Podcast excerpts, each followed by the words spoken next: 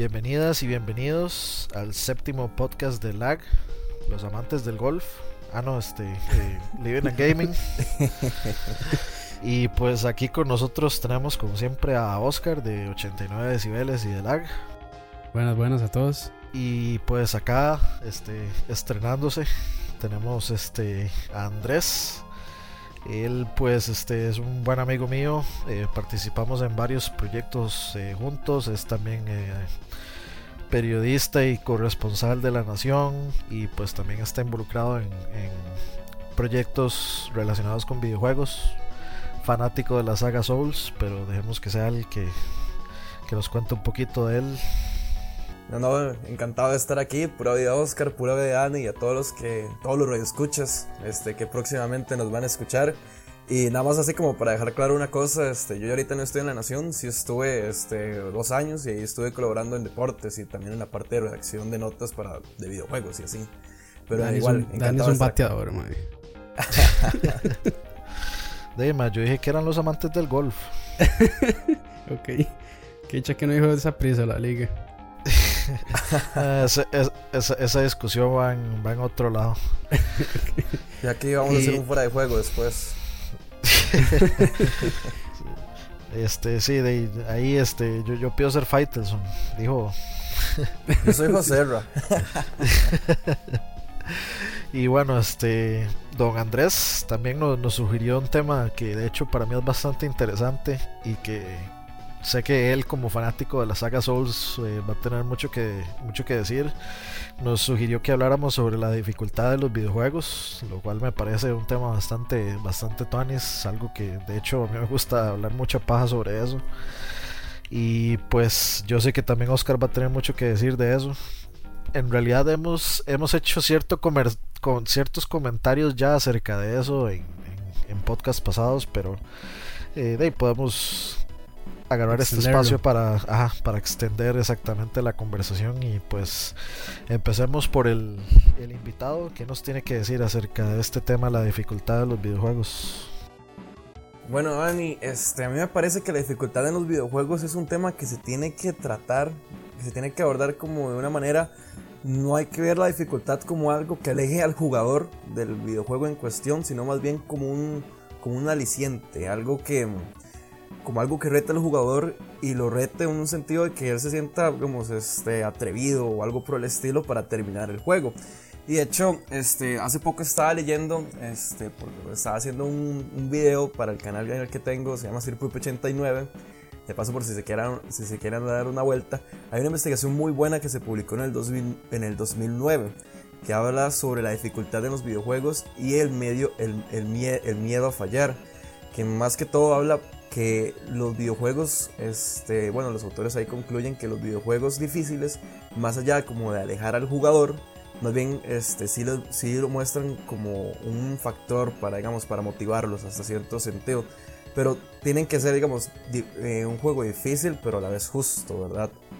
Como, como, el mejor ejemplo, digamos, sería como Dark Souls o Demon Souls, Bloodborne, que es un juego bastante complicado, pero sí cada muerte es evitable, es evitable en cada, siempre y cuando uno tenga la percepción del entorno y también tenga este, un poco de habilidad, pero en teoría toda, cada, toda, muerte, eh, toda muerte es evitable, entonces no habría como ningún problema, solo que sí se va a morir por digamos, la dificultad de los, de los, de los, de los jefes, así como como el mismo diseño del nivel. Pero en, teoría toda muerte es evitable. Sí. Y, yo creo, bueno, ahí eh, para aportar un poco también, yo creo que eso es eh, un poco eh, subjetivo, ¿verdad? Cada persona. Y uh, yo creo que hay personas que les gustan mucho los retos. Hay gente que le gusta un reto moderado y hay gente que no le gusta un reto del todo, ¿verdad? O sea, que el juego sea bastante sencillo. Yo en lo personal eh, soy tal vez de los que les gusta un reto moderado alto, no altísimo, porque me llega a frustrar un toque, a veces dejo juegos tirados. Pero este ya, si el juego es muy, muy, muy, muy sencillo, y da pereza jugarlo, ¿verdad? Porque de, no se siente uno retado y, y es como, de nada más camino, aprieto dos botones y terminé y, y ya el juego, bonito, los créditos y adiós. Entonces, Tomb Raider. no, hay, un juego, hay un juego que me encanta hacer en la comparación con Dark Souls que se llama Reckoning. Reckoning es, digamos, es un juego en tercera persona, muy similar a Souls, pero Reckoning usted tiene como una habilidad que cuando usted aprieta L y R al mismo tiempo, el personaje de uno va a sacar un poder este, súper poderoso y va, a, y va a matar a cualquier boss. Entonces es como, este, en caso de emergencia, apriete dos botones. Digamos, como, eso en- como en cuando Souls no Michael Jackson bailaba Ajá. en, en el juego. Esa es una referencia old school. Todos los monstruos bailaban con No me acuerdo cuál era la combinación, pero se apretaba y sí, todos se ponían a bailar y, y era. era De modo no, lo, que mencionábamos en el, en el, en el podcast, eh, creo que fue en el segundo, el famoso Tanuki Sud dorado que sale en, en New Super Mario Bros. Que básicamente usted lo agarra y usted puede pasar volando toda la pantalla. Sí. Y es, es, es invencible, o sea, es un Tanuki que vuela infinitamente y que creo que tiene también Star Power a la vez. Sí, entonces, ¿qué más como, quiere? Entonces como, de- o sea, los niveles no son lo suficientemente difíciles como para que como para que uno llegue a necesitar de eso, pero de, no- honestamente no sé para qué están. Sí, y, y pero digamos, si uno, yo creo que ese toque también está en, en Super Mario 3D Land del, del 3DS. Correcto. Y creo que son como cinco muertes o, o más, poco menos o poco más. Pero creo que si uno, no- si uno pasa el juego así, no saca todas las estrellas al final. Entonces, ah, no, si no, hay- este, si no hay- se si lo hay- cuentan. no se lo cuentan. No, los, los Sí, niveles que usted pasa sin, eh, que usted pasa usando eso no se los cuentan. Sí, sí, sí. Sí, entonces, sí, pero el, el- digamos, lo que el juego hace para tratar de evitar o para retarlo y es muy poco, ¿verdad? Porque Hay- al hay un di, es como una un recompensa, más bien, es una recompensa de que usted Ajá. este di, se muera varias veces eh, o se frustre en un toque. Entonces lo que yo sé es que tengo que morir varias veces. Me dan el Tanuki Azul dorado y, y listo. Entonces, este, ya ahí es como, ya uno sabe cuál es la clave si está pegado. Lo que pasa es que ese juego eh, tampoco es como que súper dificilísimo. Bueno, por lo menos el Tree Land. Entonces, de no sé. Ma, es que, eh, eh, habla- es que sí, hablando ta- tal vez es muy para niños también. Bueno, para, para un Ah, público, Ah, Hay, un hay un público término meta, muy sí. bueno, digamos, como para definir esto, la dificultad en los videojuegos, que se usa mucho, que es la dificultad orgánica. Y es, es que para mí el hecho que usted pueda decidir antes del juego si lo quiero poner en easy, en medium y en hard, que al final eso lo que termina haciendo es que los, este, los enemigos tengan más vida y peguen más fuerte, que en, en teoría no es como hacerlo más difícil, sino hacerlo más largo. Entonces hay un término que se llama dificultad orgánica. No sé si ustedes jugaron Shovel Knight. ¿Lo, Sí. lo jugaron? Sí, sí, Shovel claro. Knight, usted tiene, usted tiene no. chance, no, sí, es, es una joya de juego, pero eh, usted tiene chance, este, usted puede conseguir más este, diamantes y más, iba a decir rupees, este, usted puede conseguir más diamantes si usted, si usted destruye el checkpoint.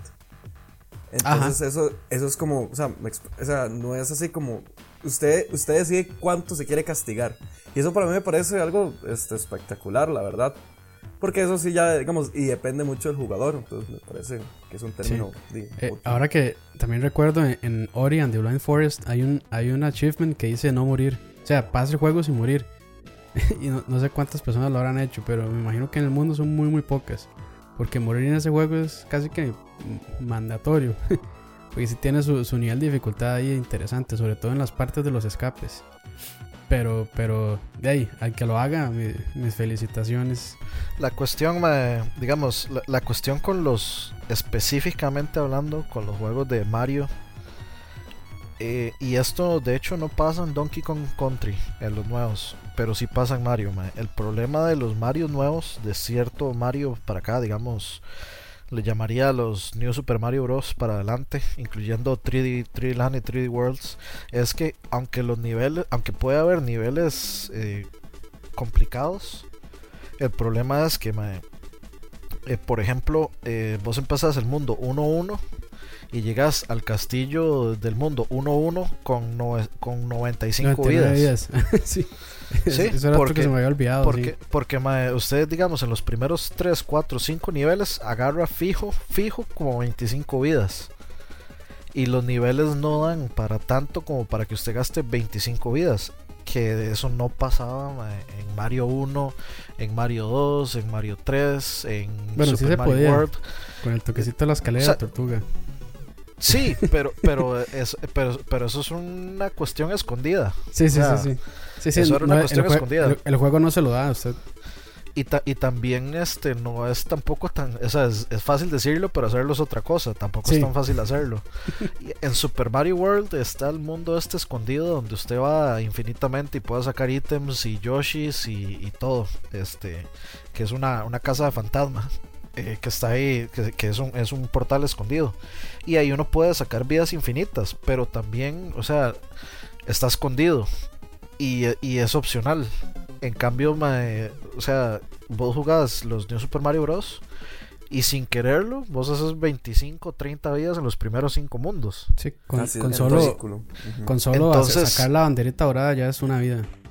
Ajá, entonces, entonces Sí, y entonces de, ya, ya ese, ese, digamos, ese sentimiento de, de que tengo que cuidarme porque de, no tengo suficientes vidas desaparece. Entonces ya uno anda ahí haciendo loco, pegando brincos por todos lados, suicidándose y todo, y uno nunca, o sea, uno nunca le llega a importar.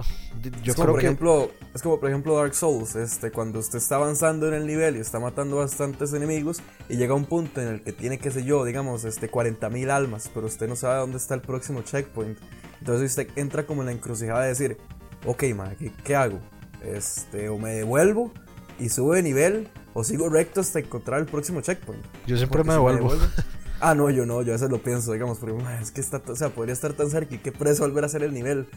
Este, eh, un, un, buen ejemplo sería como este, el Nuzlocke Challenge de Pokémon. El, no, el, el Nuzlocke Challenge es buenísimo. Sí, eso es solo para valientes, pero es igual, este... Eh, antes, de que siga, explíquenos, explíquenos a todos qué es el, el Nuzlocke Challenge, por si alguien lo quiere hacer. No, bueno, no sé si lo, si lo conoces exactamente cómo es todo. No, claro, claro. Es, bastante, es bastante, bastante interesante por si alguien lo quiere tratar. el, el Nuzlocke Challenge, dos puntos. Sorry, sorry, Tratemos de no hablar mucho de Nintendo porque después nos terminan cobrando. Ah. a lo Angry Joe. No, pero pero de el, el, el, el lo, pues, se puede emular, así no ganan nada. no, no, pero vamos a darle. Bueno, es que Nintendo igual no tiene juegos de Souls, entonces. Sí, Dale, dale. Por eso es que no tengo un Wii U. bueno, es no, es no, el Nuzlocke Challenge es jugar Pokémon.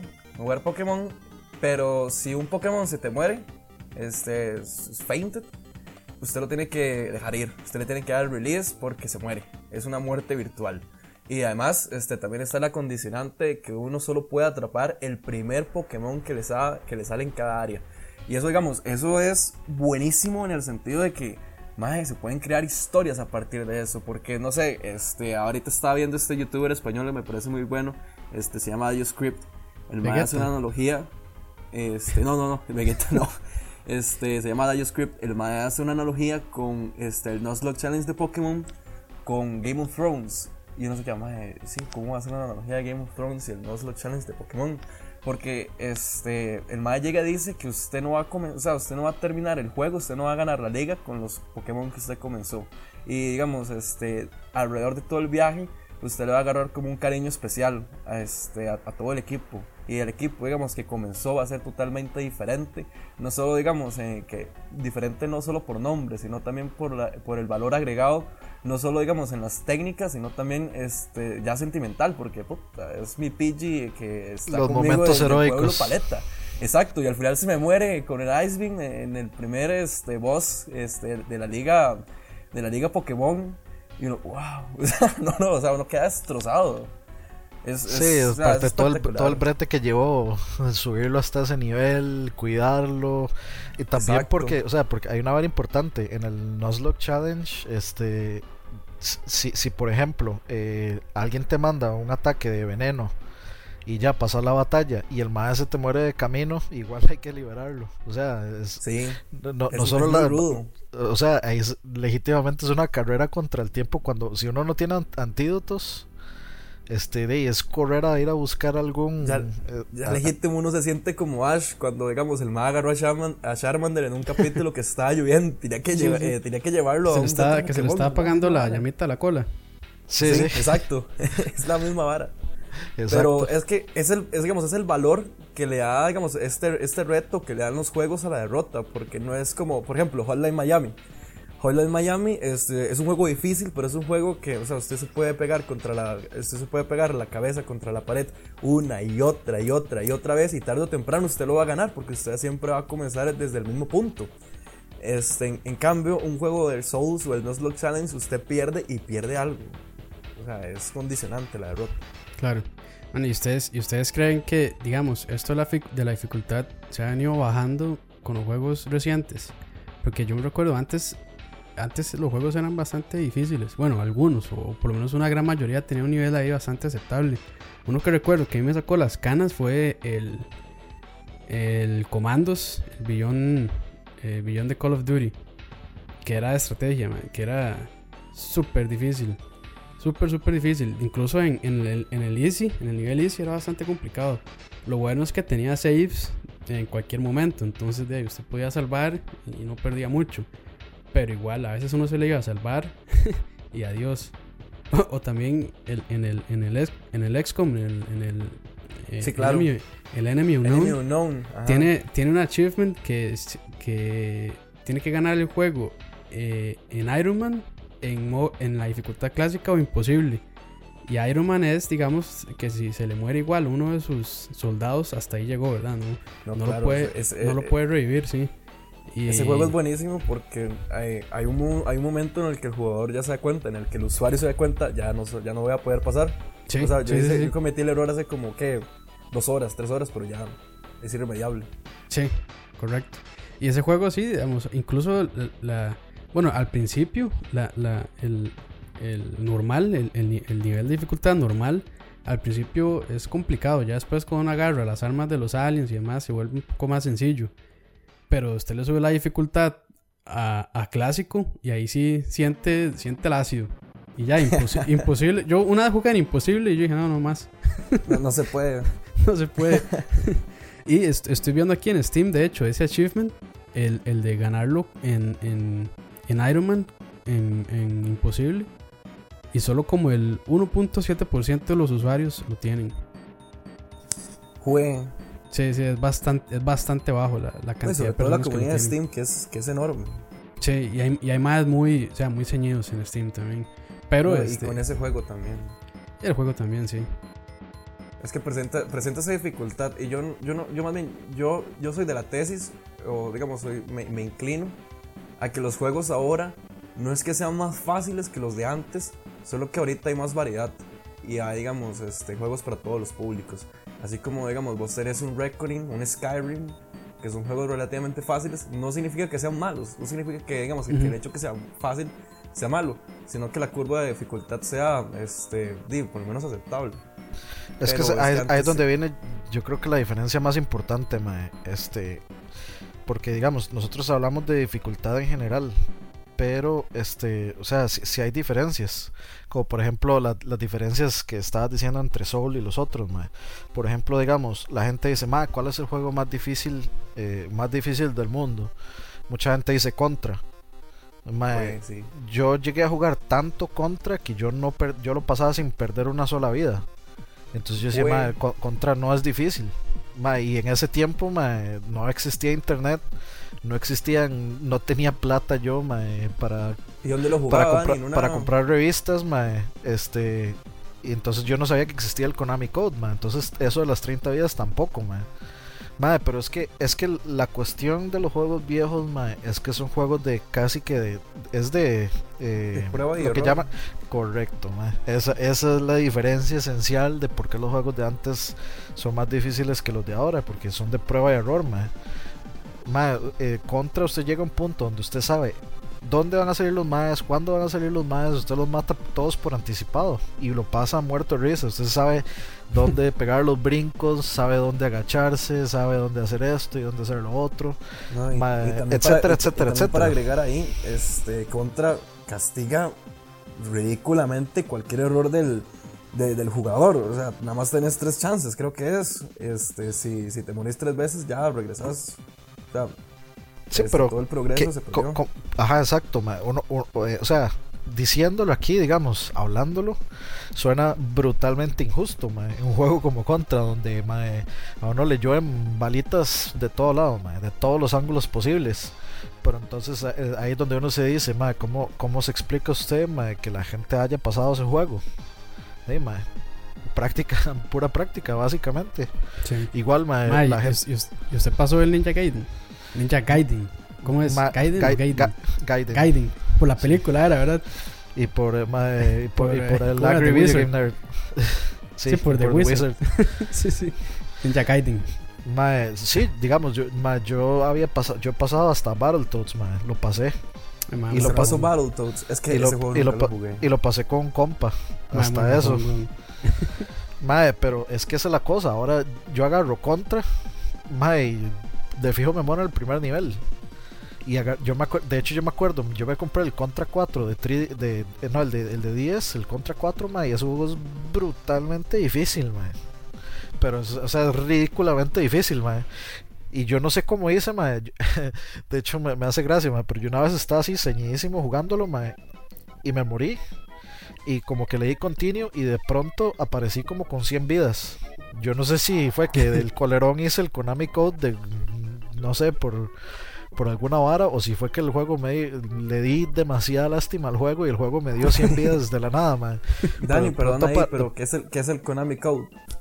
Ma, el Konami Code es este el, el famoso up up down down left right left right eh, BA Ah, ok. que es este el- un código que se usa en casi que todos los lo- bueno era, era un código que, que, que estaba en muchos juegos de Konami que hacía diferentes varas en contra le da- en contra le daban uno tres vidas por ejemplo en los dos contras en, en contra en Super C eh, en, en contra 3 creo que también estaba ese código era eran muchos juegos de Konami que usaban ese mismo código para algo No, y se, Para y algún se volvió cheat. popular, sí, se volvió popular porque yo recuerdo que yo creo que uno de los últimos juegos en usarlo fue el, el ay, puñal Bioshock, el Infinite, que también tenía Konami Code y con eso usted desbloqueaba un nivel de dificultad más alto. Ah, ¿en serio? Sí, Eso eso no lo sabía yo. eso yo no sabía tampoco man. Ah, madre, sí, sí, vaya, vaya, vaya, hágalo, madre. Y sí, este, el modo 1800, no sé qué, algo así se llama. Ajá. Este, y es un modo más, bastante, yo, yo no lo jugué, pero sí es bastante difícil. Yo Ese- quisiera hacer un modo. paréntesis ahora que mencionaste Bioshock este, Infinite. Quizás no tenga que ver mucho con la dificultad de los videojuegos, pero sí tiene que ver mucho con la jugabilidad. Y digamos, a mí Bioshock Infinite, la historia y cómo la narran, me parece este, espectacular. Digamos, es una cosa este, de otro nivel y nuevamente, digamos, como un buen Bioshock, este, a uno le deja ese este, mind blowing al final. Bueno, voy a hacer el spoiler, pero le deja un mind blowing al final. Lastimosamente, a mí me queda como el sin sabor de que, no sé, este, como que pierde mucho de los elementos como de los primeros juegos, que era como más este survival y si digamos como un poco más de misterio. Era un shooter aún así, pero sí tenía como este cosas, o sea, sí tenía como cuestiones diferentes y en cambio en, en este Bioshock 3 sí lo hicieron más como ¿Y un cómo era? Call of Duty. ¿Cómo era que se llamaba la Mae? Este, la chavalita. Elizabeth. Al- al- Elizabeth. Mae, le tiraba a uno, este, jeringas y ya estaba muy bajo de. de, de- Ah, pero, pero es que, pero es que este juego, este juego sí lo ocupa, mae. Por, bueno, ya, ya ahí sí volvemos, digamos, un poquitillo al tema de la dificultad. Pero digamos, eh, yo por costumbre empiezo los juegos en hard. Y yo empecé este juego en hard. Y mae, Elizabeth le salva a uno el pellejo, pero durísimo. Ah, no, es que yo no creo que igual, digamos, uno pueda pasarlo, bueno, al menos que sea ya muy pro, pero digamos, incluso en Hard, Elizabeth, este, cuando le, le tira balas o digamos, le tira este, sí, municiones y Blue vida Mana y Red. Y es que, ta- bueno, también el, ba- los dos Bioshock originales tienen una cuestión. El, cuando el juego empieza, el juego empieza complicado porque uno está desarmado. Pero en el momento en que usted anda decentemente armado, ya usted le pierde el miedo y esa como, como esa nervia a los Big Daddies. Ya los más son fáciles de matar. Inclusive, o sea, mezclando los, los poderes con las armas, eh, ya usted se los mata fácil. Entonces ya como que esa vara como que pierde el impacto pierde el Sí. impacto inicial que tenía mae, que usted se encontraba un Big Daddy mae, hasta que se le, mae, se le se encogía mae, donde Sí, es como, estuviera es como en Shadow of Mordor también. Al principio, al principio uno es como muy underpowered, pero ya después se hace man, demasiado asquerosamente poderoso el man. Entonces, se puede dejar que le peguen todos los Uruks del mundo en, en un Stronghold, man, que igual usted mata un par de más y ya tiene toda la vida de nuevo. Es un buen toque con, lo, con- para saber combinar los runes para llegar a ese, a ese, a ese nivel. Pero Es igual, que o también sea, eh, el juego premia el hecho de que usted sepa hacer el build. Sí, sí, sí, no, ah, bueno, y, me- y mencionando este eh, eh, Shadow of Mordor de una vez, eh, es vacilón porque por lo general los juegos lo castigan a uno por morir. Pero Shadow of Mordor se apartó un poquito de eso y, y más bien a veces este, morir no es tan malo porque hace que avance el tiempo, hace que se mueva la, la jerarquía del, del Nemesis System. Entonces como que este, si hay, hay- hay como... O sea, no se siente, no se, no se, no se deja sentir uno retado porque ahí está el mae de Nemesis que siempre lo mata a uno.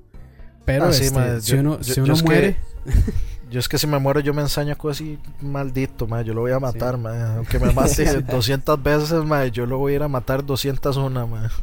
Ese Nemesis System a, mí- a mí- a mí me gusta un, mo- a mí me gusta un montón y a mí me gustaría que más juegos lo copiaran, ¿verdad? Este, me gustaría ver ese Nemesis System que se, Sí. que se yo, digamos, como en otras entregas, porque sí, sí crea, digamos, otra experiencia sí. totalmente... este, ahí, quedó, quedó abierto, yo creo, para, para que sigan con la franquicia. Y, y sería, sería interesante, la verdad, que, que hagan, o sea, que pulan todavía más ese Nemesis System, porque fue algo bastante interesante. Y de verdad, o sea, uno, uno moría y no se sentía, a veces se sentía retado llegar con el mae que lo mató y vengarse. O por cuestiones de estrategia también, hacer que el mae se haga más poderoso para que después le tire una runa más, más buena y demás. Entonces como que hay un, un- un buen balance ahí entre cuando uno muere para que no quede ahí, este, que no quede, digamos, ¿cómo decirlo? O sea, así como para no desmotivar al jugador a que, a que, a que dice, siga Sí, o no, agarrando un- con los maes. Un- Uno puede elegir entre hacerlo a propósito o, Sí. o no. o, o de según no va construyendo su juego, prácticamente. O por lo menos este, el panorama.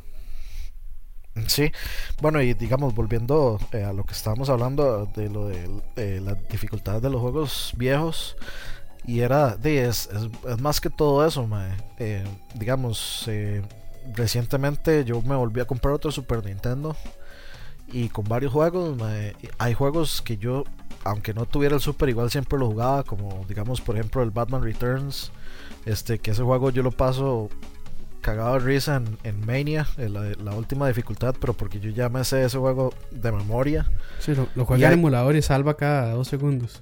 No, no, mae, cero, mae.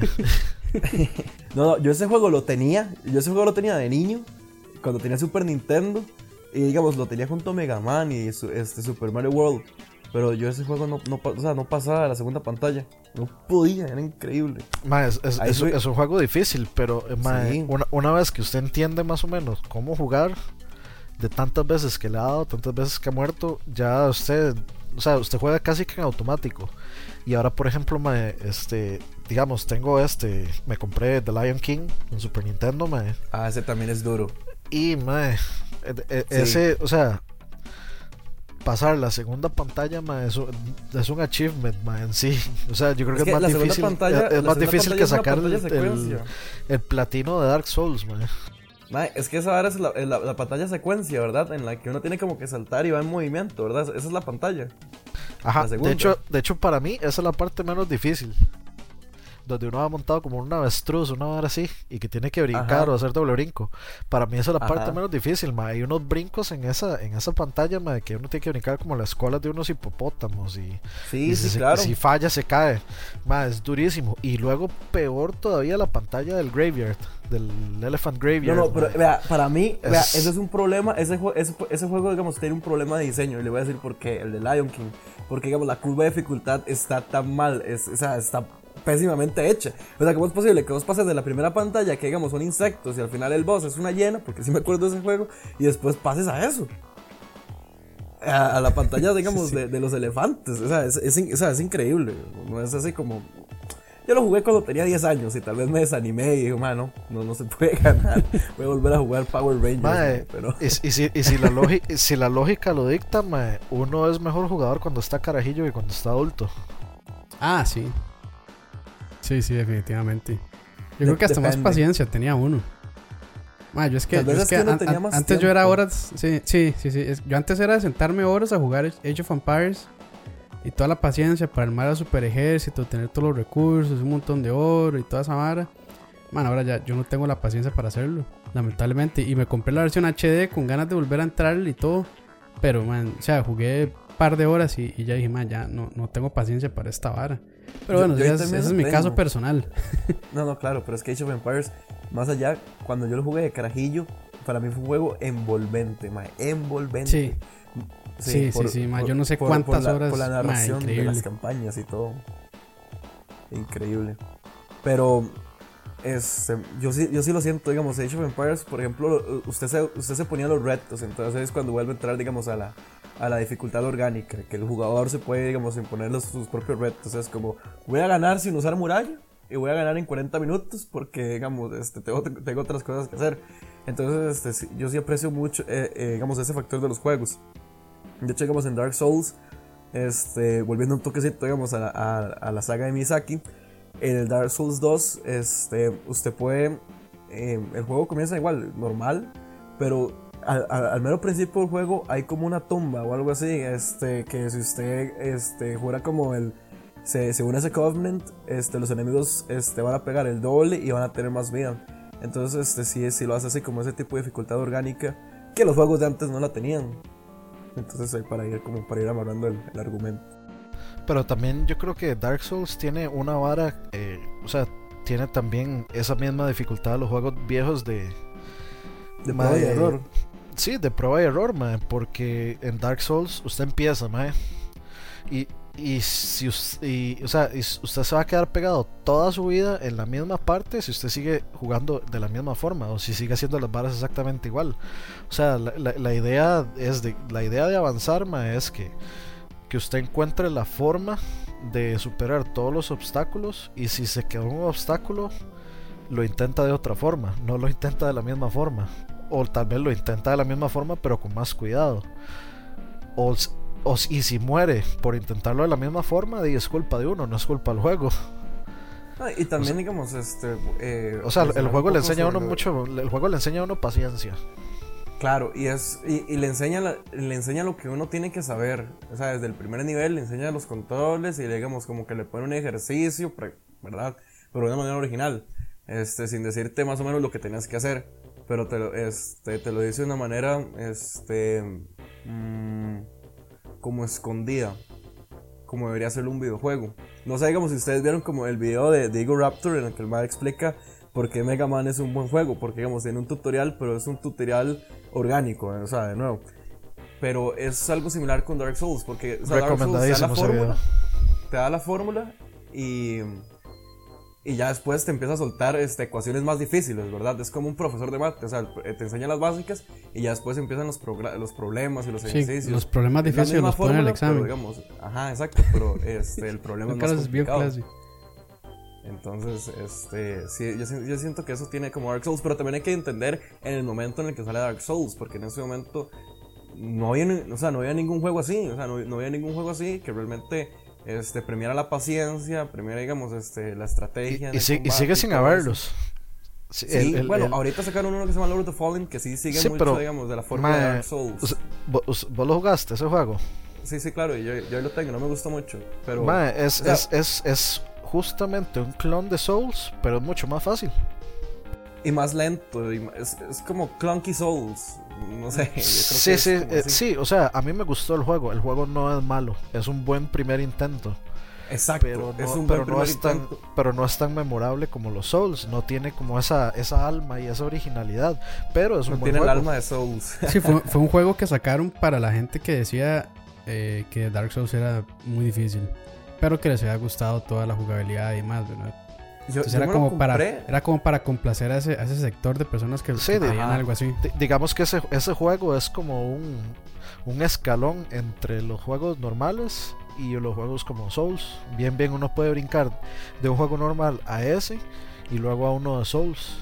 Sí, ese juego, digamos, hay que reconocerle algunas cosas que lo hicieron bien. Por ejemplo, me gusta mucho, digamos, esa mecánica de, por ejemplo, vos cuando te palmas y dejas tus almas, este, o lo que sea, digamos, que tenía Lords of the Fallen, que era muy similar al sistema de las almas de Dark Souls, que vos dejabas como una estela, digamos, dejabas como un charquillo de sangre. Entonces, si vos lo Ajá. recuperas, este, recuperas tus almas. Pero ese, ese charquito, cuando vos estabas cerca de ese charquito en Lords of the Fallen, te recuperaba, te recuperaba bien. Entonces, si vos te moriste contra un boss, era súper útil.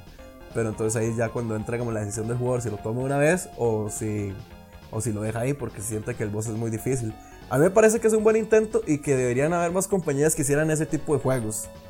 Este, en vez como de, o sea, de superar como ese como los RPGs este, antecesores. Yo voy a seguir con The Reckoning porque Reckoning me, le pusieron, o sea, lo hizo EA y le, le pusieron como 9 en todos los, en todos los, este, todas las reseñas le pusieron 9 porque, o es un mundo magnífico, pero la jugabilidad es pésima.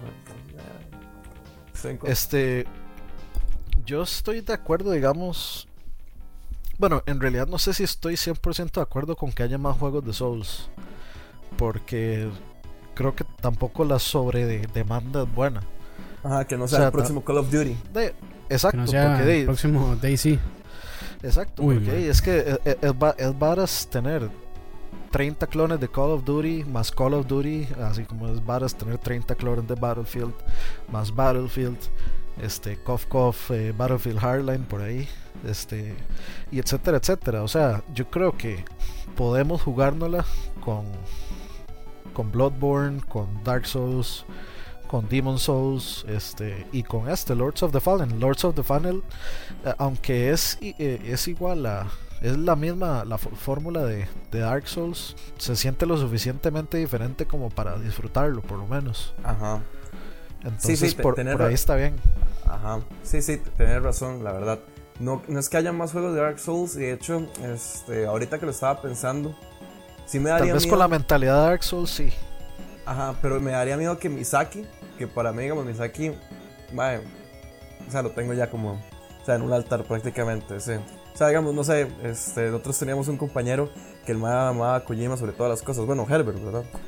Al rato él escucha esto y se le manda un sí, sí. después. o sea, es, este, digamos, para, para Misaki, pero me daría miedo, me daría miedo que él se encasillara haciéndose los juegos de Dark Souls. A mí me gustaría, digamos, que él incursionara en, algo, digamos, en algo novedoso, ¿verdad? Que no solo sea recordado por los, por los juegos de Dark Souls, porque para mí, digamos, él tiene una visión no solo, digamos, de hacer la jugabilidad, sino también de la narrativa. La narrativa que usan todos los juegos de Dark Souls y en Bloodborne y en Demon Souls, que, digamos, no, eh, a él no le hace falta cutscenes rimbombantes, ¿verdad? O diálogos para contar una historia, sino, digamos, la historia te la va contando en la descripción de los ítems, en la misma, en la misma confección del escenario. Entonces es, bueno, para mí, bueno, para, hay demasiados reviewers que piensan igual que yo. Este, mae, ese, digamos, esa, esa, saga se pasa, digamos, el, el guion convencional de los videojuegos. De, para mí lo evoluciona, lo evoluciona, digamos, a un nuevo nivel. Entonces me gustaría ver como ese tipo de elementos, pero en un juego diferente a Dark Souls. Me, explico, digamos, no me gustaría que el más encasillara como tal vez lo hizo Kojima en algún momento con Metal Gear Solid. Sí, sí, sí, claro, claro. Que ahora, bueno, hay que ver qué pasa. Hablando de Metal Gear y de Kojima, hay que ver qué pasa cuando ya saquen el 5. Porque, eso es, bueno, ahí metiendo el caballo y el tema que no es, porque era más rara. Pero bueno. ese es otro tipo de dificultad. sí, sí, sí, sí, sí. Y bueno, y, voy a mencionar un juego que yo creo que es de los más mencionados en, estos podcasts y es Diablo 3. Porque, digamos, Diablo 3, por lo menos en, mi opinión, no es un juego tan difícil, sino que es un juego, por ejemplo, en la, dificultad en la primera, que no recuerdo cómo se llama ya, este, pasaba... Sí, normal creo que era. Sí, sí, normal este, en esa primera dificultad este, no era tan difícil. Y ya después, cuando se pasaba a la segunda dificultad, que era Nightmare, creo, se volvía un toque más complicado. Y en el acto 2, a mucha gente ya se queda pegada. Y no era tanto por la dificultad del juego, sino era porque los bichos pegaban más. Sí, cuando los bichos pegaban más y tenían mucha más vida. Entonces, y si usted no tenía un buen gear, adiós, ¿verdad? Entonces, bueno, yo creo que todo eso fue una técnica que hizo la gente Blizzard para, para agarrarnos pata por medio del Action House. Pero mucha gente decía que Diablo 3 era súper difícil. Y para mí no era difícil, sino era cuestión de tener un buen gear, ¿verdad? Y el gear era o mátese horas, mátese horas ahí haciendo green a, a, los bichos o vaya y compre. Es como, Entonces era, era como, con, con Destiny para conseguir un buen gear, para subir de nivel y llegar a nivel 32 ahorita. Digamos, eh, con lo de Diablo sí, sigamos yo sí tengo, digamos, un par de observaciones. Que Diablo, es que, digamos, hay dos momentos para ver Diablo 3. Y también hay que reconocerle una cosa a Blizzard. Ellos fallaron cuando sacaron el juego porque primero el juego estaba roto, este, todo el problema este, con los servidores y este, ya la dificultad de Inferno estaba rota, no se podía hacer. El Action House era terrible. Este, otro problema era que, digamos, cuando vos comenzabas el juego solo podías jugarlo en normal, no podías este, subirle la dificultad. Y eso obviamente ya, este, hay que reconocerle a Blizzard, bueno, que lo hizo muy mal, pero que después lo hizo muy bien, cuando, digamos, eh, como que agarró todas las críticas y todas las observaciones de los, este, de los gamers y sacó un buen Diablo, digamos, jugar ahorita Diablo. Si yo ah, jugara Diablo ahorita, yo diría que es un juegazo, es un 10 de 10, porque digamos, está tan bien hecho, o sea, es una joya maestra, pero obviamente sí llevó años para que se puliera. Entonces sí es como eso que hay que reconocerlo a Diablo. Y no, no, para mí no es como un juego que, que, sea famoso por la dificultad, sino digamos por, por el farming y todo eso, digamos. Sí, es que es un juego para loot. Exacto, es el loot. Sí. Porque cuando uno, cuando yo creo que la sensación más tuanis de Diablo es cuando uno saca una legendaria. Sí. Y más antes, al principio, que era un. era, era, pulgar el, el rate de, de, legendarias que salían, ¿verdad? Entonces, cuando le salía una legendaria, podía ser una basura legendaria, pero uno se sentía super tuanis al ver ahí el brillito anaranjado. ¿verdad? Y uno se llama una legendaria, que tuanis. Y yo creo que ese era el mejor sentimiento. Yo creo que uno jugaba más que todo por eso, no tanto como para matar bichos, sino por eso. Yo creo que sí. Sí, sí, sí. sí.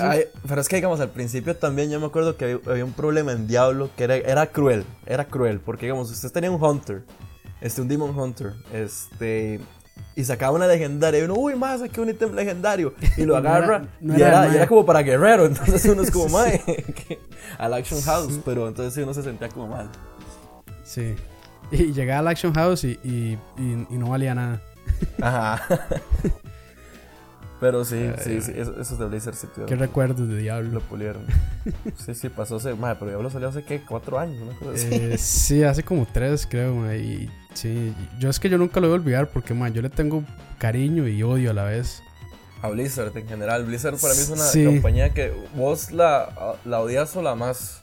Sí, sí, sí. Yo, yo digamos, el, el, y aquí este, yo creo que también voy a mencionar palabras que había hecho Aquabase en algún momento en el foro 89 niveles de que él se escupía cuando se dio cuenta que había que pagar por suscripción de, de, World of Warcraft y yo también. Porque, o sea, ese negocio a mí, eh, bueno, ese modelo de negocio a mí nunca me cuadró, pero eso ya es otro tema también. ese tema se presta para una tesis, digamos, suscripción a los videojuegos este, sobre la rentabilidad, porque ahorita yo, bueno, yo sumo vos no, que digamos, vos tenés PC y no tenés Play 4, pero yo creo que digamos, todos los jugadores de Play 4 están suscritos a, bueno, yo creo que la mayoría, estoy asumiendo, eh, sí, en el PSN, así como los de Xbox que están en el Xbox Live, y digamos, son este, 50 dólares al año, que es como una suscripción de, Warcraft, creo, quizá un poco menor, pero sí va como por ahí. Sí, sí, pero en Warcraft yo creo que lo dejan jugar uno gratis hasta nivel 30. Ya después ahí sí ya es el pago mensual como de no sé, 15, 15 dólares más. Es una renta, o sea, para, para una persona que no trabaja, digamos, un, un, niño, un adolescente que no trabaja, que está en el cole, madre, es, es complicado, ¿verdad? Mantenerse. Y, y yo creo que sí hay muchos que lo hacen. No sé cómo lo hacen, pero bueno, lo hacen. De mami. De Sí, sí, sí. bueno, y ya como para cerrar el tema, este ya hablamos mucho tal vez de, de las diferencias de dificultades, de, de por qué este, tal vez los juegos viejos parecen ser más difíciles.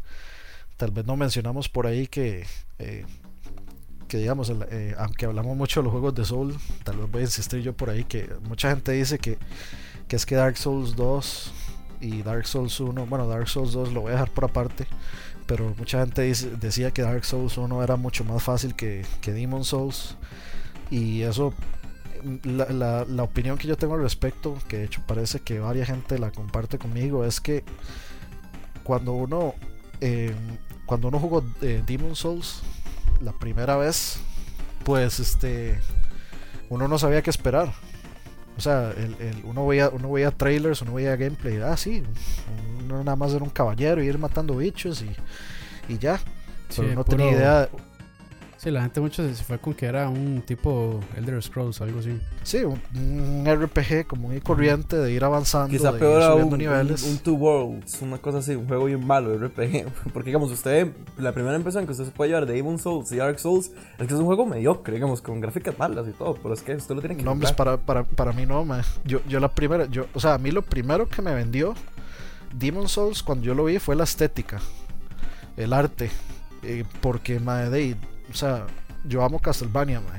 Y para mí, eh, yo veía ese juego y era así como ese, esa, eh, ese, ese aire gótico, ese aire La ambientación. Sí, esa, esa ambientación, digamos, entre comillas, medieval, entre comillas, realista. O sea, porque tiene como cierto aire realista, digamos, en cierto punto. Y, y particularmente lo que me gusta de Bloodborne es eso. Esa, esa, este juego en particular tiene una vibra Castlevania chidísima, que por eso me Con, encanta. me- con- mucha influencia de Lovecraft también. Todo lo de Ajá. Cthulhu. Ajá. Exacto, sí, sí, sí, sí. Y por eso de hecho empecé Bloodborne con el con el bastón látigo para jugarlo como Castlevania y todo. Por, por Yo esa también lo empecé, pero no por eso, digamos, con el bastón látigo. Me parece una buena arma, pero no lo empecé por No, eso. la- lo no, empecé o sea, para, para mí el, es un chuzo de arma. A, a mí me ha servido montones, pero bueno. Ma, es que es, es una vara muy buena Bloodborne, digamos. Hay muy pocas armas, pero todas son muy buenas. O sea, todas, por lo menos, se, puede ganar el juego con cualquiera. sí, sí, no, tirado no- medio camino. no hay una que dé una ventaja eh, clara sobre las demás. Simplemente son estrategias diferentes. Son Pero digamos, vol- vo- volviendo al punto, este a mucha mucha gente dice, "No, es que Dark Souls es mucho más fácil que Demon Souls, me gustó más Demon Souls." Pero es que Ajá. lo que no se dan cuenta es que cuando uno empezó Demon Souls, uno no sabía, no sabía qué esperar, cada quien tuvo que cada persona tuvo que descubrir por sí mismo la brutalidad del mundo, básicamente. Claro, claro. Oh, sí, es como por ejemplo que mucha gente está diciendo que Bloodborne mm, es más fácil que Dark Souls y Demon Souls. Y obviamente, porque si vos ya te sabes la fórmula, no te vas a morir tantas veces. Pero yo me acuerdo que el primer juego, el primer juego de Souls que yo jugué fue el de, el de Dark Souls. Madre, viera cuántas veces yo me morí en Undead Burg. O sea, era fue ridículo, fue ridículo, madre. O sea, la cantidad de Sí, pero es, que es que esa es la vara, uno, uno no sabe qué es lo que le va a presentar el juego. O sea, uno, uno, no, uno no sabe que cuando uno empieza, desde que usted empieza el juego, desde que ya sale su personaje, usted tiene que ir planeando qué va a hacer, cómo lo va a hacer, este, por dónde se va a ir. O sea, uno y tiene que ir elegir con, sus batallas también. sí, uno tiene, uno tiene que, uno tiene que ir con un plan. Uno no puede ir a ciegas, básicamente. Entonces, este, de cuando, cuando ya pasa Demon Souls y de ya todo el mundo entendió la, la mecánica y todo el mundo entendió la intención del juego, pues viene Dark Souls y de Dark Souls ya uno ya va con todo aprendido. Eh, a mí me gustaría hacer, un paréntesis ahí con lo que vos estás diciendo, comparando Dark Souls y, y Dark, y, y Demon Souls. Para mí un juego que, digamos, para mí el peor de los cuatro, de Demon Souls, Dark Souls, Dark Souls 2 y Bloodborne, defini- definitivamente es Dark Souls 2. el dos. Aunque yo sí lo considero más difícil. O sea, no deja ser un, no deja ser un buen juego porque definitivamente lo es, pero si vos ya lo comparas con los otros, sí es como deja mucha deja mucho que desear porque bueno, primero que todo Misaki no estuvo, digamos, en el proceso de construcción de Dark Souls 2 y, y eso, digamos, se reflejó mucho en, en el diseño del nivel. Que por ejemplo, digamos, vos eh, en Dark Souls, por ejemplo, vos entras en, en Underdark al principio y bajás hasta los acueductos y bajás hasta llegar este donde estaba este Quelak. Se me cae el nombre, este, la- Este, bueno, la parte que el, el- el infame, es decir, el, el infame, este...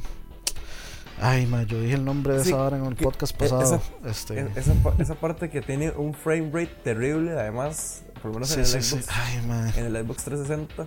Este. Ay, se me fue el nombre. Pero digamos, bueno, a lo que voy es que eh, vos cuando bajas todo ese lugar y llegas al pantano, vos volvés a ver, digamos, hacia arriba y puedes ver Underberg. O sea, puedes ver todo el recorrido que vos hiciste. O sea, puedes ver todo el diseño del nivel. Y digamos, eso es algo este, de que se aprecia, digamos, ya después, porque vos te quedas así como voy pensando, viendo la vara y dices, que bien construyeron es- este juego, digamos. Y el, o sea, viene fluido. Es como, digamos, cuando vas a agarrar un buen texto. Y Blighttown, te ma. aga- te- Blighttown, exacto. Y, y, te- y digamos, te agarras del principio y no te deja ir hasta el final. Así es Dark Souls, man. Digamos, y todo, o sea, cada párrafo está conectado. Yo lo veo así, y por eso es que me, me cuadra. Y eso se pierde mucho en Dark Souls 2. En Dark Souls 2 son como como pantallas, pantalla 1, pantalla 2, pantalla 3, pantalla 4. Entonces ahí se pierde mucho. A, a, mí los, lo, que, lo que sí me gustó más de Dark Souls fueron los escenarios. Por ejemplo, eh, cuando uno va a entrar a Drangley Castle, Ajá. muy chido. O la parte donde están todos los dragones. A mí esa vara sí me gustó mucho. Digamos, la, la escenografía de Dark Souls 2 sí me gusta más que la del 1. Sí. Pero bueno, lo, lo que el, el, el, sí es, para mí sí es más fácil, más fácil que el 1 y no por lo que uno ya sabe, sino por otras varas. Que bueno, eso yo lo escribí en un, en un artículo. Sí, yo lo, este, yo lo En un artículo yo, yo, escribí mis razones, que es de, básicamente es que los bonfires están demasiado seguidos. O sea, la, más de la mitad del juego, por lo menos un 60%, usted puede pasar todos los bosses a la primera sin morir. Y hay un montón de bonfires seguidos uno de otro que a veces ni sentido tienen que estén tan a la par. Es como que usted activa un bonfire, sube unas escaleras, sube dos, tres escaleras y hay otro. Y, sí, sin, sí. Y sin bichos. Y o sea, no, no tienen sentido. Luego. Pero ya después, ya después sí, levanta. Sí, luego el juego, este, el juego se siente más como Dark Souls, pero este sí hay otro problema que es este eh, los enemigos, eh, para mí digamos hay muy, los enemigos casi todos son iguales, o sea, son humanoides. Sí, no, eh, pero para mí, eso, para eso mí no es eso. Para, ya, pero sí, eso es como que digamos, hay que reconocerlo, digamos. En, en, en el, no, no, digamos en el aspecto artístico, sino en la dificultad. O sea, para mí la dificultad lo afecta un ítem, que es eh, un anillo. Ah, el, el, ajá. Eh, Ring of Life Protection se llama. Ese, y ese, las yemas también. Las sí, yemas es, también afectan mucho. Ese, ese anillo lo que hace es que, digamos, en, en todos los Souls, si usted se muere, este, se pierde su humanidad, pierde sus almas y básicamente, bueno, las almas tiene que ir a recuperarlas. Y si pierde la humanidad, pierde una porción de vida. Entonces usted puede perder tanta vida que le queda solo la mitad de la barra total que usted tiene. Ese anillo lo que hace es que usted se puede morir todas las veces que usted se quiera, que el anillo lo proteja. Entonces usted no pierde ni su humanidad ni sus almas. Y el anillo nunca se gasta. Es, se puede reparar todas se puede las veces reparar que usted por quiera. el costo de 3000 almas. 3000. Entonces, Entonces es como una inversión. Eh, Pero- Ni tanto, porque, o sea, uno muere tan poco en ese juego que, que, que este, o sea, que no, no, no se invierte tanto al final. Y la cuestión es también es que, o sea, mucha gente dice, mae, ¿por qué no sé? O sea, de por sí está New Game Plus o está el Covenant de Covenant of the Champions para Este, para hacer el juego más difícil. De, y sí, pero o sea, si, si, el, si el tagline del juego es vendérmelo como el juego es difícil y no, o sea, y yo ocupo hacer varas extra para que sea más difícil, de, el juego no es difícil. Exacto. no- no realmente. Para mí, pa- para mí es que Es, eh, es creo que le opcionalmente falta- difícil. le, le faltaron como. no, no es que el juego sea malo por, por eso, porque sigue siendo un buen juego, pero sí me atrevo a decir que, que From Software con esa, con esa entrega sí le hizo un falta, le, le faltó el respeto, ¿verdad? Digamos, a, al- a, a la audiencia que ya tenía, porque sí, sí le cambió, digamos, como varias cosas. Este, otro, otra cosa que no me cuadra mucho de ese Dark Souls 2 es este, las peleas, porque si vos te fijas, este, ya al final, sobre todo al final del juego, eh, es el personaje de uno contra un grupo de personajes, pero que tienen armadura. Y son como este, cinco personajes que tienen armadura. Eh, no sé, digamos, antes de pelear contra este Belstadt, que es el mae que está cuidando la, la tumba de Win, eh, la tumba de este de Vendrick, ya voy a decir Win, la, la tumba de Vendrick. Este, hay un toque que vos te- que tenés que pasar por un pasadillo y ese pasadillo, digamos, hay como 10 este, más con armadura y lanza y la vara.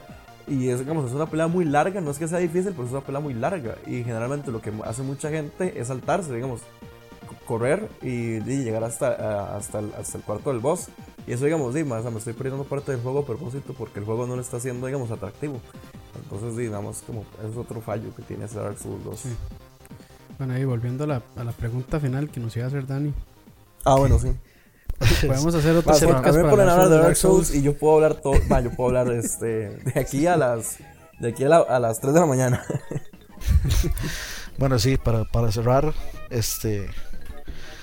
Yo creo que la, la pregunta importante para hacer es: ¿los juegos de ahora son más fáciles o, no, s- o, o la dificultad es diferente? ¿Qué piensan ustedes? Mm, Yo creo que ambas. O sea, hay unos juegos con dificultad diferente. Este. por ejemplo, bueno, volviendo, Shadow of Murder y, el mismo Diablo 3, ya como hay otros que son mucho más fáciles, como los que ya mencionamos de, Super Mario. Y también este, de los juegos de Souls apelan mucho a, esa necesidad de que la gente está diciendo que los juegos actuales eran más fáciles, ¿verdad? Entonces, yo creo que por eso fue que también tuvo tanto pegue, ¿verdad? Porque la gente decía que ocupaba juegos más difíciles y estaba ese nicho y entonces de ahí ellos lo aprovecharon para, sacar, para sacar la saga. Y por eso yo siento que ha sido así exitosa también. Pero este... Eh, no sé, y también yo creo que es algo subjetivo, ¿verdad? Porque volviendo a lo que, a lo que yo dije en el principio, que es lo que yo opino también es de...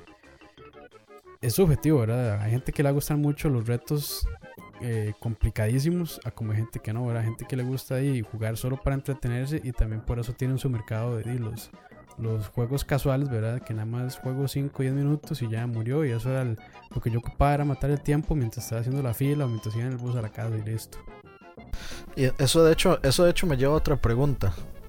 ¿Ustedes creen, digamos, que en el mercado actual la gente eh, que consume juegos actualmente, incluyendo, digamos, llamémosle entre comillas gamers casuales y todos, aguantarían una generación como la del NES y como la del Super Nintendo, que bueno, sabemos que tiene juegos injustamente difíciles, difíciles, etcétera. ¿Ustedes creen que esta generación aguantaría ese tipo de juegos?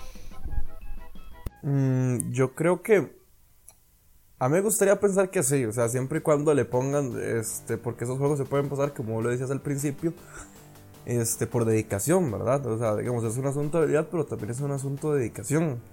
Pero si nada más, este, van a usar, digamos, el juego para, este, cuando están en el bus y así, lo cual es totalmente aceptable, ¿verdad? Pero, em, yo creo que este, también afectaba mucho el hecho de, digamos, que, tanto castigo te daban los juegos viejos por, por, fallar, ¿verdad? Y eso es algo que muchos juegos, por lo menos este, ahorita los más casuales, evitan hacerlo, porque digamos, este, el fin de esos juegos es que uno, uno los termine, uno los termine para que al final ponga más plata y ir, subiendo, digamos, ir, ir, siguiendo, avanzando este, los, las pantallas, avanzando en los niveles. Entonces creo yo que, digamos, son, son fórmulas totalmente distintas. Y para responder la primera pregunta, sobre si, si los juegos de antes eran como más difíciles que los de ahora. Yo creo que, este, bueno, nada más me gustaría, digamos, decir este comentario que ahorita, digamos, el juego que me, que me diga, este, en qué, en, qué, en qué lo quieres jugar antes de que comience el juego, si lo quieres en Very Easy, en Normal, en Hard, en Nightmare, en, en, Inferno, en Matate. eso para mí, digamos, ese sistema ya debería superarse, ya debería superarse, digamos, por lo menos en los juegos AAA porque ya, digamos, para mí eh, ese tipo de juegos que te ponen very easy, very hard y así, es muy, o sea, es perezoso ya. Pero superarse, digamos, ¿en qué sentido? Porque es que, es que, es que el problema es que los juegos este, están tratando de apelar a un espectro demográfico y de, consumidores muy amplio. Entonces, digamos, eh, un juego, no sé, por ejemplo, como Uncharted o como Grand Theft Auto, tienen que tener como una, o sea, tienen que tener un balance en el sentido de que tiene que gustarle tanto a alguien que no juega tanto como a alguien que está buscando un reto. Y bueno, por ejemplo, voy a poner de nuevo, eh, voy a tratar de no extenderme mucho, el caso de, el caso de The Last of Us. Mucha gente se, se queja de las mecánicas de The Last of Us, este, que dicen, no, hombre, eso esta es puro un chart, nada que ver se quejan de las mecánicas de Last of Us jugándolo en normal. Pero usted juega The Last of Us en las últimas dificultades y es un reto completamente diferente y el juego es completamente diferente y las mecánicas son completamente diferentes. Porque, o sea, hay que, hay que, eh, las balas son súper escasas, hay que jugar mucho más inteligente, el uso del stealth es así obligatorio completamente el uso de eh, estar usando eh, distracciones, o sea, básicamente uno tiene que cambiar el modo de jugar. Correcto, o sea, usted no puede salir no puede salir jugando de este de Nathan Drake en, en, The Last of Us digamos, no, puede. ser Nathan Drake. y mucho menos Ellie. Pero digamos, a lo que, digamos, y me parece digamos, un punto totalmente válido el que vos estás diciendo, porque digamos, el juego se siente posapocalíptico cuando usted lo juega en hard y en very hard.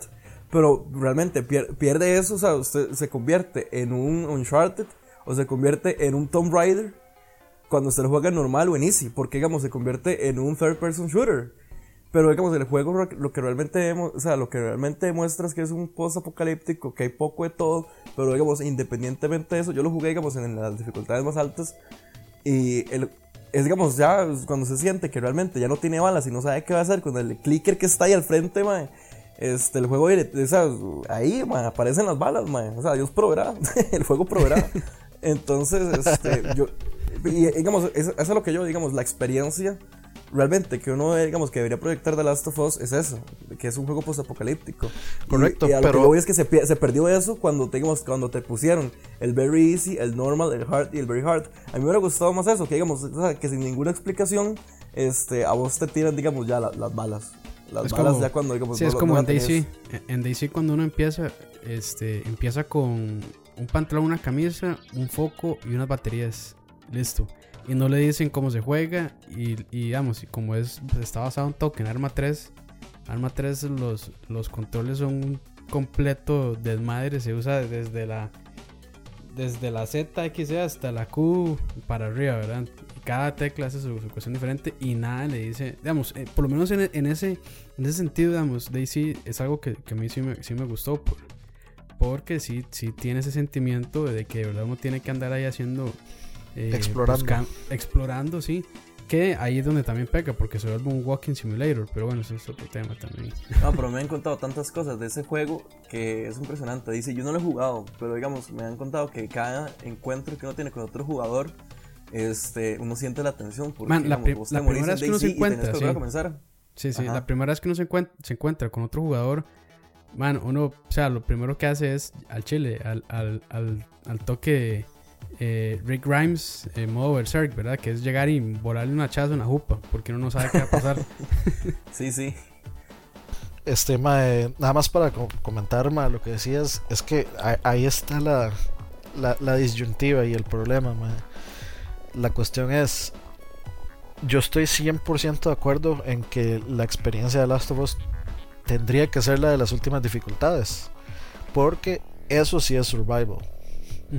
El problema es que se aísla a todo un sector de la población que quiere vivir esa experiencia.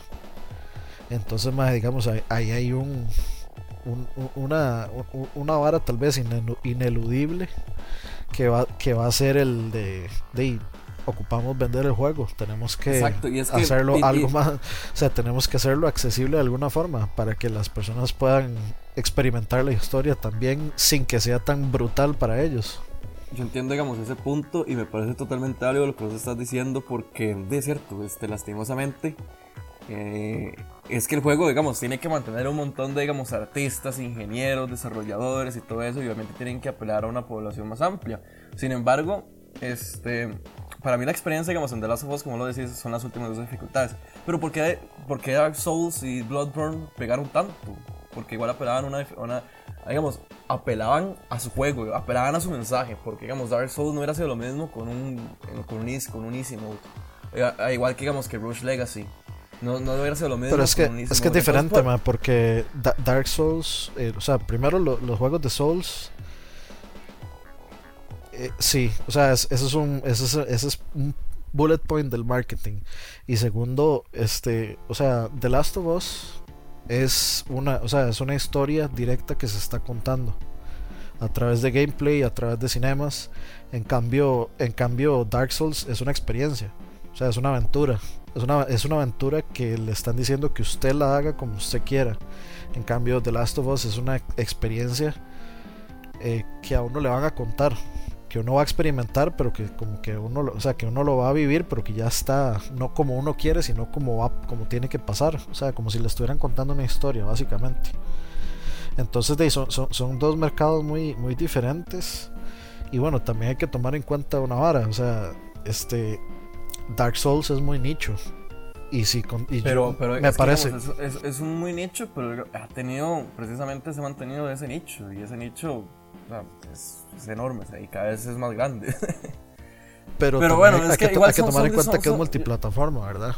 Sí, sí, y yo entiendo que, digamos, son, son formas, bueno, Bloodborne y Demon's Souls no lo son, pero yo entiendo que, digamos, son formas, son, son formas diferentes de, de ver cómo son los videojuegos, y yo, obviamente, yo sí los considero, mayor o sea, yo soy como de, yo me inclino a que, digamos, estos productos, que para mí, digamos, en primer lugar no deberían llamarse videojuegos, porque para mí, digamos, esto, esto, esto es arte, ¿verdad? Digamos, lo que estos más están haciendo es arte. Y digamos el valor final debería ser digamos este proyectar el mensaje que quieren dar. Obviamente uno ya entra digamos en la problemática que el juego se tiene que vender y que tiene que apelar a audiencias mayores. Pero y, y es entendible es entendible digamos que se tiene que que se tiene que hacer más fácil o que se tiene digamos que segregar a un público más amplio para que digamos para que todo el mundo pueda terminar la experiencia pero yo sí digamos es, es, es mi inclinación y es lo que es como es como yo, como yo, como yo considero que debería ser, ¿verdad? No es como que tenga que ser, ¿verdad? Pero digamos, a mí me gustaría que los juegos este, no tengan como eso porque realmente este, spoilean la experiencia. Pero digamos, es un, es, mi punto de vista. Y porque yo veo como que ven dar un mensaje. Y para mí el mensaje que debería dar The Last of Us es el de las últimas dos dificultades. para, yo estoy de acuerdo en el sentido de que, o sea, yo preferiría que la verdad, si, si alguien va a jugar un videojuego, es porque le quiere invertir tiempo y le quiere invertir cariño y le quiere invertir interés. No solo como para salir de la vara, como, madre, viste que chiva Last of Us, la historia es chivísima, madre, jugalo. Y ya lo juega normal y ya, se acabó. Sino que, madre, o sea, de, o sea la, la, idea de un videojuego también es la interacción este, y, y muchas otras cosas. Y de, para mí, o sea, la, gente debería invertir un, historia. O sea, la, deberían invertir un poco, tal vez más de tiempo y de interés y, y, y, de cariño por el juego que están jugando. Y, porque, o sea, realmente, realmente hay muchos juegos que no. O sea, que es, esa dificultad hard no es hard en lo más mínimo. O sea, y la, y la, y la gente me, y yo, o sea, yo siempre digo, más, yo todos los juegos los juego en hard. Y me dice, más, es rajón. No, no, de hecho yo también, juegue, yo también, pero es que... Juegue los juegos en hard y se va a dar cuenta que no son más difíciles que normal, son casi la misma vara. Es que si usted los empieza, si usted los empieza una vez en hard, este va a ser como el normal, digamos. Por eso, hard ahorita es el hard es el nuevo hard es el nuevo normal. Entonces, por, por, ahí va más o menos la, la cuestión y la crítica. Sí, yo creo que por lo menos, digamos ya, por lo menos en el caso de Last of Us, sí, eh, eh el juego debería poner como, hey, la experiencia está acá, ¿verdad? O sea, digamos, aquí está la... Si vos lo quieres jugar en Easy, en Hard... Si quiere, experimentar, si quiere experimentar la... la eh, no sé, la idea que teníamos nosotros en mente para este juego, juegue en esta dificultad. Ajá, y digamos, si no, o sea, tranquilo. Es como, por ejemplo, cuando God of War este, te pregunta, hey, te moriste ya 50 veces en esta parte, ¿no quieres que este cambiara la dificultad? Y uno, no. Pero, o sea, Sigo. A mí, a que tiene me dice cuándo. Sí, sí, es como, no, no, más bien, ahorita lo voy a, ahora, ahora más bien le subo. ahorita, no.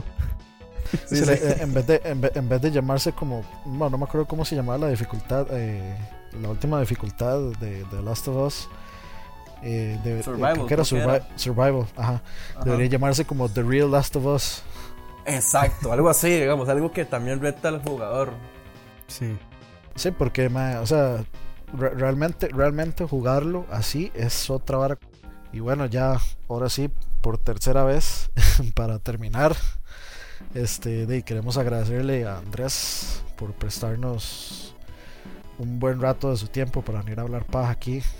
Este, muchas gracias por, por apuntarse a, a la voladilla de paja. Ah, no, ni por vida, encantado. Y usted sabe, para la próxima este, me, echan, me dan la invitación, güey. Yo con mucho gusto aquí les colaboro, güey. Fue, estuvo súper tuario, la verdad. vamos, vamos a poner una regla, mae. El invitado tiene que darnos el gameplay. Ah, madre, pues el mío va a ser Bloodborne, mae. ok. De, está bien, seguramente le va, le va, a ir mejor que a mí. Que la primera vez que lo que grabamos lo que yo estaba jugando y me, me morí tres veces. ah, madre, pero Ahí les, ahí les puedo compartir al guillo, man. Ahí que, man, puedo ahorita comenzar un new game, man, y ver cómo me va, man. De, si, si, si tiene cómo grabar, adelante, mae. Ah, pero es que va a ser, bueno, ahí luego lo arreglamos. Sí, sí, sí.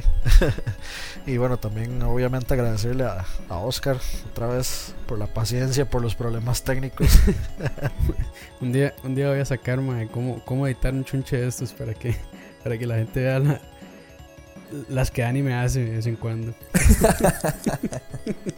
y no, y, y... Versión, es versión 1 y versión con Dani. sí.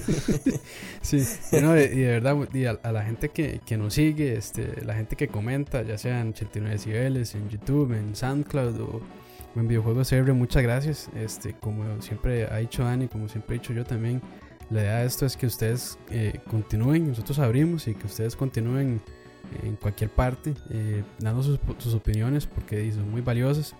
Y de hecho ha sido interesante porque varios de los temas que hemos conversado acá han salido por parte de, de, de la comunidad. Entonces igual ahí les agradecemos la participación de cualquier opinión, like, este o madreada que nos quieran dar también. Y bueno, este nos vemos en la próxima, esperamos la, la próxima semana. Nos vemos. Pura vida. Tuanis.